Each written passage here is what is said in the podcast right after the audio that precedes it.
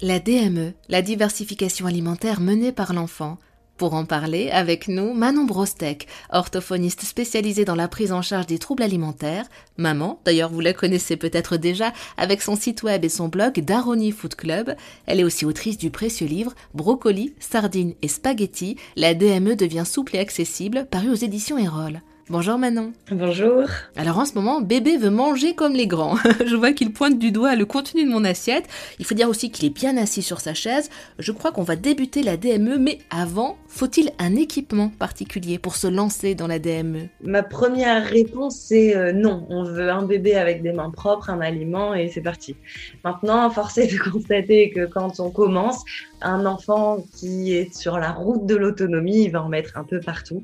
Euh, donc ça peut être chouette d'avoir deux, trois petits ustensiles, disons pour euh, s'alléger un peu la charge mentale, notamment ces grands plateaux euh, qui existent avec un bavoir intégré, ce qui permet à l'enfant bah, de, pouvoir se, patouiller là-dedans et sans sans se salir trop, puis éviter le gaspillage aussi.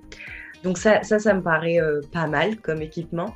Après, le reste, c'est plus euh, en fonction de votre enfant. Quand il en monte, quand il monte de l'intérêt, euh, ben à ce moment-là, on peut proposer une assiette, peut-être des petits couverts, mais toujours en partant de ce que sait faire notre bébé pour choisir des ustensiles qui vont être adaptés et donc qui vont réellement le mettre en réussite. J'ai vraiment envie de débuter la DME avec mon enfant, mais j'ai peur qu'il s'étouffe. En fait, l'idée, ça va être déjà de se dire que le corps humain, il est bien fait. Et donc que le corps humain a prévu deux, trois mécanismes de protection des voies aériennes, histoire qu'on ne soit pas en risque d'étouffement à chaque fois qu'on met un aliment en bouche.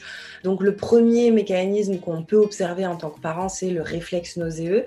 Ce réflexe nauséeux, c'est le haut le cœur. Euh, souvent, on appelle ça un haut le cœur quand on le voit comme ça. On attend nous, en tant que parents, à le confondre avec un étouffement et à se dire, oh, il a un haut le cœur, il va s'étouffer, vite, enlève-lui. Et à ce moment-là, on panique et donc on repasse en pur exclusif parce que là, vraiment, ça le fait pas. L'idée, c'est vraiment de se dire qu'au contraire, ce réflexe nauséeux, il est là pour protéger les voies aériennes, que quand on l'observe, en fait, c'est juste euh, ben, le corps humain qui se, qui se prémunit d'une intrusion et donc qui va ben, soit recracher, soit avaler tout rond euh, euh, l'aliment. Et quand bien même ce réflexe nauséeux ne, ne se serait pas déclenché, parce que l'enfant est bien désensibilisé parce que juste il s'est pas déclenché. Le corps humain, pareil, a prévu d'autres mécanismes et notamment, on va pas tous les détailler aujourd'hui, mais notamment le réflexe de tout euh, qu'on connaît bien, nous adultes, avec les liquides, ça nous arrive encore. Euh, on boit un coup de travers et on va tousser. En fait, quand on tousse, on va permettre à l'aliment, enfin nous au liquide, mais l'enfant du coup ce sera à l'aliment, de refaire bonne route, c'est-à-dire au lieu de se diriger vers le, tuyau des voies aériennes, il ira vers le tuyau de l'osophage qui amène à euh, l'estomac. Donc juste se dire, le corps humain, il est bien fait. Et gardant ça en tête, euh, peut-être aller choisir les aliments les plus sécuritaires, entre guillemets, possibles, c'est-à-dire des gros aliments fondants. Éviter finalement tout ce qui pourrait faire la taille du larynx d'un bébé et donc tout ce qui est petit, rond et dur.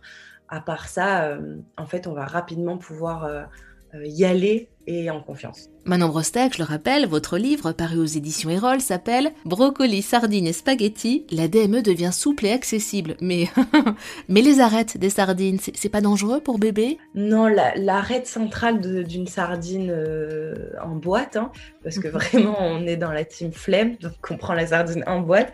L'arête centrale est très friable. Elle, vraiment, elle s'écrase exactement comme le reste. Faut tester. Hein. Moi, la première fois, j'ai eu peur, mais en fait, on se rend compte que ça s'écrase très très bien. Et donc, euh, au contraire, c'est intéressant de la laisser parce qu'elle est riche en calcium. Donc, la sardine entière, euh, j'ouvre ma boîte de sardines et, et le repas est fait. Merci Manon Brostek d'avoir répondu à nos questions.